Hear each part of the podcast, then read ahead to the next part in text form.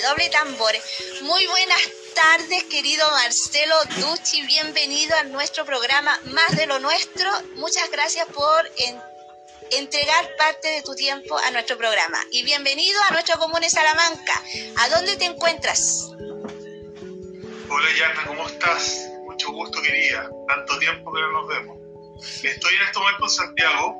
Eh, normalmente estoy viviendo en Santa Cruz pero me tocó viajar a Santiago a visitar a mi familia, a, compartir un poco con, con, la gente, ahora que se puede un poco más. ahora que ya estamos en fase 3. Señor Marcelo Ducci, desde la mirada profesional vamos, vamos a entrevistarlo en la primera etapa. ¿Le parece? Muy bien. Ya, muy Siempre dispuesto y bienvenida a la gente auditora, eh, la gente que te escucha, espero hacer un aporte para, para que también hagan preguntas si quieren. Siempre dispuesto a, a la conversación. Bueno, acá vamos con la primera pregunta. Es con nota, no es con alternativa. La primera pregunta es, ¿cuál es el impacto de la salud mental en el contexto de la pandemia? Desde tu punto de vista eh, como terapeuta, eh, donde tú trabajas en el centro de rehabilitación, eh, ¿Sientes tú que hay un impacto de salud mental ahora con la pandemia? ¿Lo has visto? Bueno, eh, regalo un poquito más o menos en qué trabajo. Eh, trabajo en el Hospital de Santa Cruz ya hace más o menos siete, casi ocho años. Eh, trabajo como terapeuta en salud mental y hoy día como sociólogo clínico, que es, una pega más complementaria. respecto al tema de la pandemia, ha sido un tema no solamente para las personas que, que requieren, digamos, atención, sino también para los equipos. También se han visto afectados respecto al tema del autocuidado, por ejemplo, que es un tema que hemos ido trabajando a medida que ha pasado la pandemia, porque el tema de la pandemia ha sido un problema, como les decía, en términos de la población general, pero también para las personas que trabajamos en el área de salud mental y específicamente en mi área que son las adicciones. Por lo tanto, hemos tenido que en la marcha ir aprendiendo, eh, ir resignificando lo que significa el miedo, eh, la angustia, eh, todas las situaciones estresantes que implica una pandemia que ha afectado a todo el mundo y Chile ha sido especialmente fuerte. Con lo que respecta al tema de la gente, sí, ha sido un tema también, sobre todo en el primer momento, en la primera ola de la pandemia, que había mucha incertidumbre, había mucho miedo, no se sabía para dónde iba el tema, no habían vacunas. Entonces, esto a medida que ha ido pasando, un poco la gente también ha ido resignificando y, claro, la demanda de atención es más alta, eh, las adicciones también han ido aumentando, pero no lo que eh, esperábamos en cuanto a cantidad de personas. Eh, esto está por verse todavía, porque esto es un tema de largo aliento. El tema de la salud mental no es un tema que, implica solamente algo a corto plazo, sino que lo vamos a ver en 2, 3, 4, 5, 7 y 10 años más. las repercusiones del encierro, del estrés, de la adaptación, del miedo, eh, no se ve a corto plazo. Por lo tanto, hoy día estamos viendo un efecto, sí, eh, más alta demanda también, pero todavía no vemos la gran pandemia que se va a venir con el tema de la salud mental, porque esto todavía no termina. Esto, eh, nos vamos a tener que ir reacostumbrando a, las variantes, a vivir con el virus, lo que dice, eh, digamos, eh, la OMS, está diciendo, bueno, vamos a tener que en un momento convivir con esta pandemia, como lo hemos tenido que convivir también con otro tipo de virus que son estacionales. Ahora, eh, yo creo que el tema que ha repercutido, si tú lo ves en, mi área, específicamente en las adicciones, el aumento del alcoholismo, porque ha sido algo que se ha visto, eh, las botillerías siguen abiertas, por lo tanto es el acceso más rápido y más fácil que se tiene. También eh, el tema del consumo de marihuana también ha ido en aumento, pese a que las personas que venden, eh, ahora la gente está provocando su propio autocultivo. Eh, lo que hemos reportado y hemos visto eh, respecto a otras drogas duras, ha, habido una disminución, pero ha sido por un tema de, la distribución, por lo que nos han comentado los, los pacientes, las personas que están ahí. Por lo tanto, ahora no es un gran tema las drogas duras, sin embargo, yo creo que a medida que esto se normalice, eh, vamos a ver también ese tema de alta demanda y por ende después alta demanda de atención. Pero como te digo, a nivel general se ha visto un tema, eh, se ha visto un, aumento, pero todavía no significativo para lo que se viene, como te digo, a más largo plazo, 2, 3, 5 y hasta 10 años, lo que hablan los expertos. Imagínate, es la consecuencia eh, en relación al aumento, lo que tú dices, aumento de alcoholismo y consumo de marihuana, es evidente, evidente que por lo mismo que tú planteabas que estaban abiertas las botillerías, la venta y el autocultivo en las casas, es evidente que, hay un, un sobreconsumo. Ahora, respecto a las personas que ya están con un tratamiento, en este tiempo de pandemia se continuó el tratamiento igual. ¿Qué, qué pasó en eso en, lo personal? Porque hay personas, hay acá hay personas que en este momento están escuchando y nunca han hecho un tratamiento, lo ven lejano. Eh, empiezan por primero asumir que hay una necesidad de un familiar que está enfermo y, está la otra etapa, la otra cara del que ya está en tratamiento y qué pasó si hubo, afectó la pandemia otra, porque yo entendí bien lo que tú me decías respecto al manejo de ustedes como funcionarios, si continuó el tratamiento normal o hubo un quiebre o tuvieron que, hubo, porque no hubo un sobrecupo. Me gustaría a lo mejor si pudieras ahí eh, contarnos un poquito más. Bueno, eh, en un principio, eh, cuando esto recién estaba empezando, los equipos hicimos una, una suerte de intento de teletrabajo. Sin embargo, la alta demanda y también la ausencia de muchos funcionarios por distintos motivos hizo que volviéramos nuevamente al trabajo. O sea, en una primera parte eh, hicimos el intento de teletrabajo, trabajar con teléfono, básicamente, con telellamado, pero no funcionó mucho. Creo que el tema de la atención presencial, eh, por un tema de necesidad, tuvimos que volver a retomar el tema y por lo tanto en una primera parte, y fue más o menos un mes, como teletrabajo, pero no funcionó.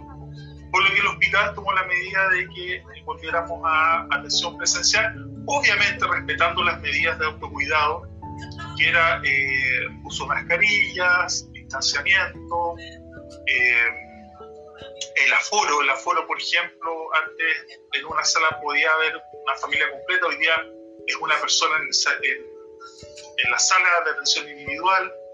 Eh, no, nos hemos tenido que ir adaptando a, las nuevas necesidades eh, y hoy en día en fase 3 estamos atendiendo normalmente, obviamente con las medidas de, protección que requieren. Eh, en un principio obviamente hubieron temas, por ejemplo, de gente que, que le dio COVID y fue atendido y nosotros obviamente también teníamos un protocolo de, hacernos el, más que nada el examen de sangre y si había eh, alta inmunidad, no hacíamos el PCR. Eh, en general, el tema de autocuidado en nuestro caso funcionó bien y las personas, eh, más que nada, hubo mucha gente con COVID, pero no tenemos casos de fallecimientos cercanos de familiares o gente que se haya enfermado algún algún paciente o algún familiar directo. Sí subimos de casos de abuelos, de gente mayor, pero obviamente no tenemos el dato, por ejemplo, si fue por COVID o por gente que no se atendió por necesidad urgente de cirugía, eh, porque todo se fue, se fue postergando a propósito de, de, darle prioridad al tema del virus. Entonces, claro, eh, hubo gente que, falleció producto del COVID, propiamente tal, pero gente que por falta de atención eh, fue falleciendo por otras enfermedades o patologías de base que tenía. Entonces, claro, eh, ha sido un problema y nos hemos tenido, como te decía, que adaptar a esta nueva necesidad. y claro, hoy en día ya estamos más preparados, el personal se ha vacunado las medidas de autocuidado se han ido manteniendo, pero sin embargo la, atención presencial eh, ha vuelto, entre comillas, a la normalidad por la eh, fase que nos encontramos hoy día. Entonces, eh, hoy día ha vuelto, entre comillas, a la normalidad. Bueno, vemos los casos, la baja de casos, la baja tasa de positividad. Sin embargo, estamos viendo hoy día una alta tasa de mortalidad. Y eso es preocupante, digamos. O sea, la, la gente, personal de salud, los médicos han, llamado a, que no descuidarse, a tener medidas de autocuidado, mantenerlas y cuidarse también con los aforos y todo eso, porque no hemos salido de esto, estamos todavía, tenemos una pequeña ventanita, pero no hemos salido definitivamente de esto. Es importante lo que dices tú, Marcelo, de este, este sentido de empezar a, relativamente volver a la normalidad. No significa que tenemos que bajar la guardia. Es, es sumamente importante en todo ámbito, especialmente en el área, por ejemplo, que estás tú de la salud mental. Quería enfocarme una pregunta que me hablan por interno, que respecto a cómo el procedimiento para llegar si un joven consume marihuana, cómo ustedes miden, cómo es la miden que hay un consumo entre habitual, el grado habitual, frecuente, moderado, cómo lo miden y cuál es el protocolo para llegar, por ejemplo, al hospital de rehabilitación de, de qué y de dónde es, me dijiste. El hospital que de Santa Cruz. Santa Cruz, ya. Santa Cruz, la región de Santa Cruz. Bueno, eh, sí. A ver, es importante primero decir que sí existen centros de tratamiento de adicciones. Eh, todo Chile, son programas. Excelente decirlo, porque muchas personas piensan, creen que no hay, no existe. Eso es absolutamente falso. Existen en todo Chile programas que son a través de distintos programas. El programa que yo trabajo es un convenio Senda Minsal, es decir, el Ministerio del Interior a través de Senda y el Ministerio de Salud a través del Servicio de Salud O'Higgins, en mi caso. Existen centros repartidos por toda la región eh, y estos centros son de atención secundaria. Es decir, existe una pesquisa primaria que lo hacen a través del CESPAM, que también tiene programas. ¿ya? Hoy en día el CESPAM ha sido, eh, se ha volcado en el tema de, del COVID. No tiene mucho hoy día atención presencial, a diferencia de nosotros. Y nosotros funcionamos básicamente a través de la derivación del COSAM, que son los centros de salud eh, comunitaria ya que existen también en todo Chile. Los COSAM eh, existen, creo que en cada provincia existen COSAM. No, estoy muy seguro, pero en todas las regiones existen. Y la delegación se hace a través de, del COSAM, del CEFAM, que es atención primaria. El COSAM es atención también secundaria, pero es salud mental. Nos derivan a nosotros directamente.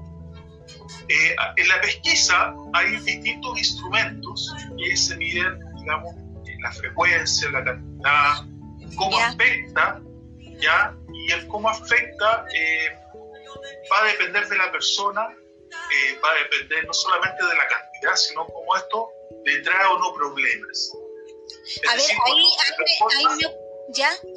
A mí me gustaría hacer ahí una pregunta en lo concreto, en lo cotidiano, porque la pesquisa, me dices tú que parte desde COSAM, que deriva al otro programa y así hasta que llega al programa donde te puede hacer un tratamiento, incluso puede ser interno. Hay ese programa también. Ahora, la pesquisa la hace COSAM. En la práctica, una madre, ¿cómo sabe que su hijo necesita una ayuda? ¿Cómo, cómo en la práctica? ¿Cómo yo la podría ayudar en eso? Claro, lo que pasa es que eh, primero, eh, no solamente los familiares que se encuentran, sino que la persona vea que tiene un problema. Muchas veces no lo ve y lo empieza a ver cuando empieza a tener problemas familiares. Entonces ahí es cuando eh, la persona muestra preocupación, pero si la persona, en, nuestro caso nosotros trabajamos con personas mayores de 18 años, es un tratamiento voluntario, ya no es un tratamiento obligatorio de adicción.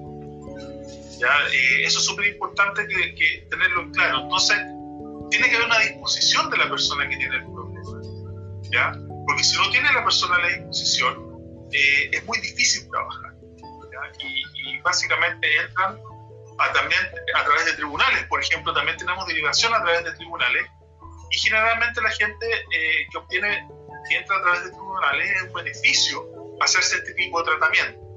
Por lo tanto, personas primerizas y cosas así, se hacen este tipo de tratamiento y salen eh, eh, la posibilidad de poder estar presas. Eh, pero lo más importante es que la persona vea, la persona que está con el problema vea. Obviamente que también es importante la comunicación eh, entre los familiares o las personas que vivan con esta persona con el problema. Porque siempre decimos que el tema no es un tema de la persona con el problema, siempre hay un entorno social, hay un entorno familiar del cual eh, de alguna manera influye en la persona para que esté donde esté. No digo que sea culpa, sino que la persona cuando tiene un problema no es solitaria, siempre hay un porqué, o sea, hay un historial familiar o hay un historial social del cual la persona se ve involucrada en esto y requiere ayuda o pide ayuda. Nosotros, como somos atención secundaria, eh, atendemos con personas con consumo problemático, ya cuando ve que hay un problema, ¿Ya? o una dependencia. Ya una dependencia a la sustancia psicoactiva puede ser alcohol, drogas, asociado también a un tema de salud mental una comorbilidad que se llama.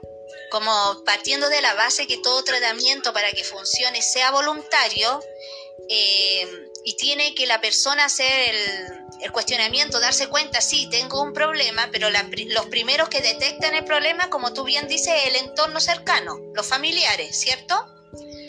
Ahora, si el entorno cercano, los padres en este caso, eh, ven que tiene un problema con el hijo porque consume. Yo lo que quiero saber en la práctica, cómo saber el consumo. Si, por ejemplo, fuma, fuma marihuana todos los días o solamente el fin de semana. ¿Cómo detecto yo cuándo es, eh, cuándo es algo que ya le está influyendo en la, en la vida cotidiana eh, o, es, o, es normal esa parte de recreo. ¿Cómo yo mido eso? Porque tiene que haber un grado. Y en la práctica eso le sirve a una mamá, a un papá, para que no lo normalice. Porque así como normalizamos el alcohol, se normaliza también el consumo de marihuana o de otra sustancia. ¿Cómo yo como mamá que no me manejo en esto, cómo yo puedo detectar mi hijo tiene un problema, aquí tenemos que sentarnos a conversar y qué podemos hacer? Porque el tratamiento cualquier cosa que quiera hacer de rehabilitación parte porque sea voluntario, pero primero hay que hacer una alerta y eso va desde la mirada desde el que está al lado. E, esa es la en concreto quería saber yo, como dar una iluminación más o menos para que la persona diga, no, acá mi hijo tiene un problema. Bueno, yo creo que es importante cuando, por ejemplo, eh, producto del consumo, eh, la persona deja de eh, normalmente, deja de trabajar, deja de estudiar, eh, sale mucho y no cumple los compromisos, la comunicación se ve afectada, eh, la persona se aísla. Eh, ahí se va viendo en la interacción diaria, si hay comportamientos que la persona, el familiar se da cuenta, ahí ya hay una alerta. Si más encima deja de hacer sus funciones, deja de funcionar normalmente, deja de levantarse temprano, deja de estudiar o trabajar, eh, hay conflictos en la interacción diaria y bueno, ahí hay una alerta. Esa es la primera alerta que podemos decir con respecto al consumo. Mm. Eh, normalmente, como nosotros trabajamos en, en atención secundaria, las personas que, por ejemplo, consumen los fines de semana y tienen una vida normal, entre comillas, eh, para nosotros no es un problema, porque es una persona que funciona. Por las personas que el fin de semana se toman, qué sé yo, comparten eh, un vino o fuman marihuana en un contexto particular, pero sin embargo sigue funcionando, bueno, nosotros para nosotros no es un problema. Las personas empiezan a venir a nuestro tratamiento cuando ya significa un problema. Y ese problema significa eh, la interacción con la familia, dejar de ser funcional, eh, cambia la personalidad de la persona, se va hacia adentro, si una persona extrovertida, por ejemplo, eh, se empieza a comportarse de manera extraña. Yo creo que, bueno, ahí son las primeras señales que está diciendo que hay un problema y ese tema, ese problema tiene que tiene una solución y puede ser solucionado. Me quedó muy claro y espero a quienes estén en sintonía también les sirve esta excelente respuesta. Y otra pregunta, eh, Marcelo, en, calidad de amigo. Y como tú eres un maestro de Reiki y eres un excelente terapeuta y ya has iniciado a muchas personas a lo largo de Chile, me gustaría que me contaras si a través de tu experiencia de Reiki eh, se puede ver también las adicciones. Yo creo que es importante... tratar, eh, claro. Lo que pasa es que eh, en un primer momento cuando llegué con, con esto, parte, digamos, de lo que decía como terapeuta, obviamente que un principio no es que haya resistencia, pero hay escepticismo. ¿Cómo va a funcionar y todo? Dentro de la área de salud mental y específicamente eh, donde trabajo, eh, lo he ido implementando poco a poco, eh, ya sea eh, a nivel individual donde hago las terapias y a nivel grupal también con ejercicio de, de mindfulness, de imaginería del corazón, etc. O sea, un complemento, siempre yo lo, veo como un complemento a lo que uno trabaja en salud mental. ¿Qué es importante en, todo esto? Eh, que la persona se sienta escuchada, que realmente le interese al terapeuta lo que le está sucediendo a la persona. Si no existe eso, uno puede ocupar esto, esta, digamos, estas terapias complementarias como una técnica que sí funciona, pero sin embargo no repercuten de una manera significativa porque lo estoy aplicando como solamente como una técnica. Ahora, si esto, eh, el trato a usuario o usuaria, eh, se complementa con terapia eh, complementaria, la persona va a tener la disposición de experimentar como, como un complemento de lo que está haciendo el trabajo el psicólogo, el asistente social, el psiquiatra, el terapeuta, etcétera. Desde mi experiencia siempre ha sido eh, ir de a poco y a medida que ya te lo aceptan como parte del tratamiento, eh, en una sesión o en algunas sesiones complementan el trabajo eh, que estoy haciendo. Es decir, todo es importante. La compensación, el periodo que tiene que tomar medicamentos, que es un periodo puntual también, es un complemento, las terapias complementarias, es decir, que la persona se dé cuenta que se puede empoderar y en ese empoderamiento también es eh, eh, un, actor, una actriz importante en su tratamiento. Es importante que la persona sepa que tiene esa, esa capacidad de poder eh, autosanarse. Obviamente que es un proceso. Estos tratamientos, como te digo, duran alrededor de un año, más un año de seguimiento. Por lo tanto, en el camino se va viendo qué va requiriendo hay personas que eh, se sienten cómodas y complementan muy bien con el resto. Otras personas con el mindfulness, con la respiración consciente. Otras personas eh, con imaginería del corazón.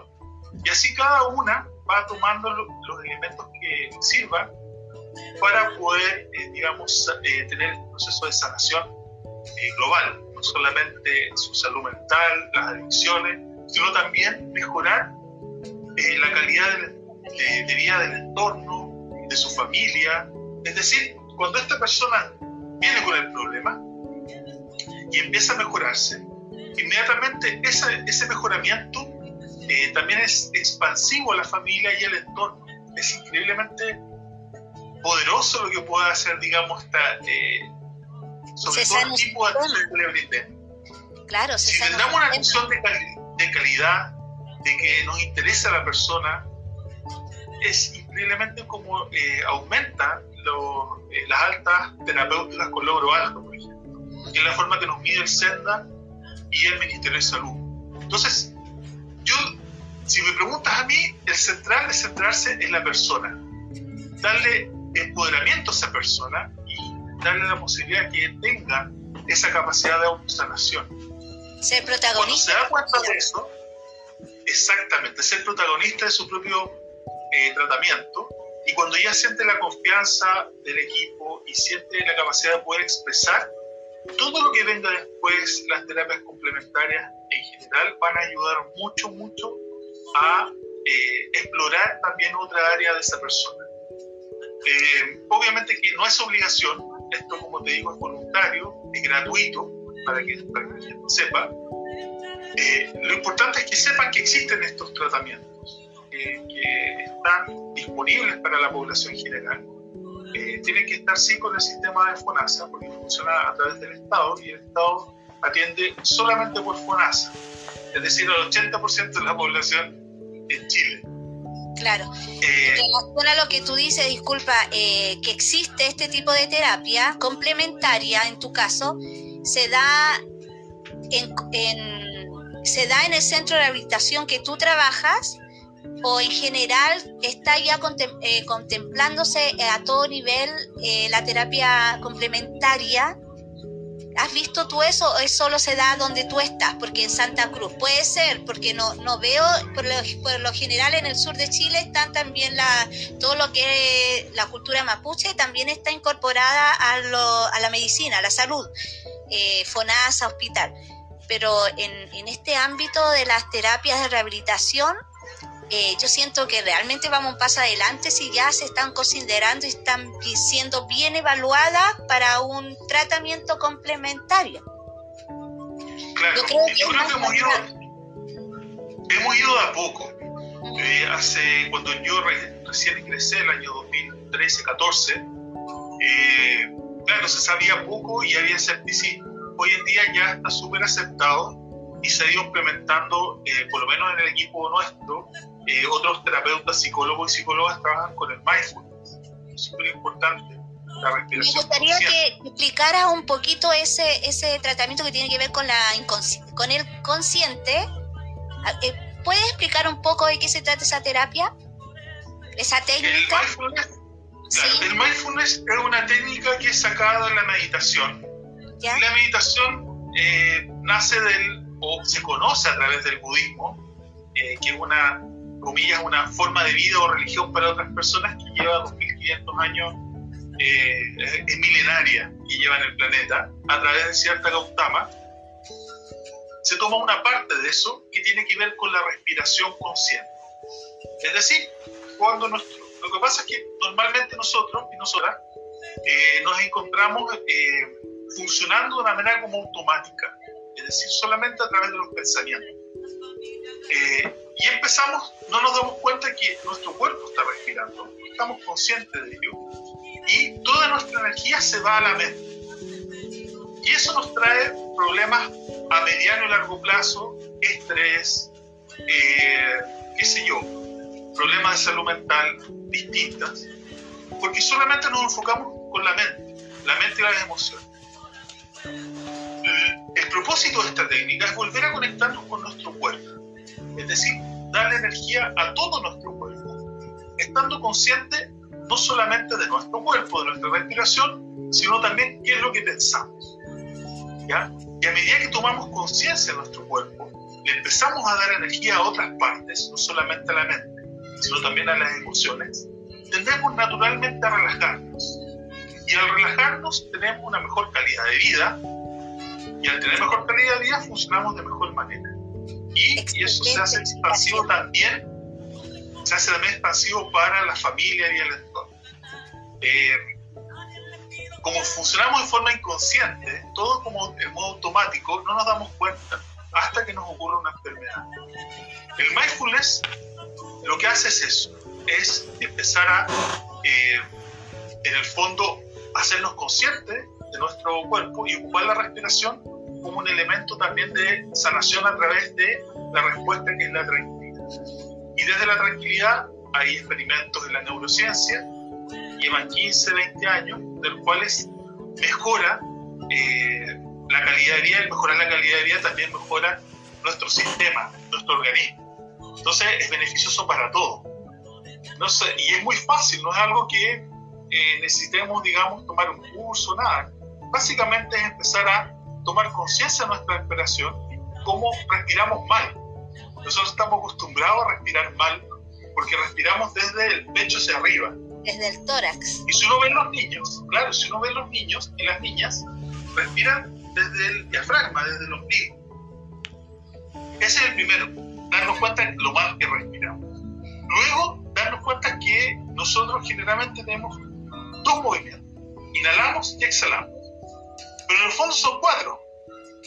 Inhalamos, retenemos, exhalamos y estamos en silencio. Cuando empezamos a hacer estos cuatro tiempos en la respiración, empezamos poco a poco a armonizar, a tranquilizar. Porque vuelvo a insistir, esto tiene un efecto en la tranquilidad mental y emocional. Cualquier momento, o sea, lo podemos hacer en cualquier momento.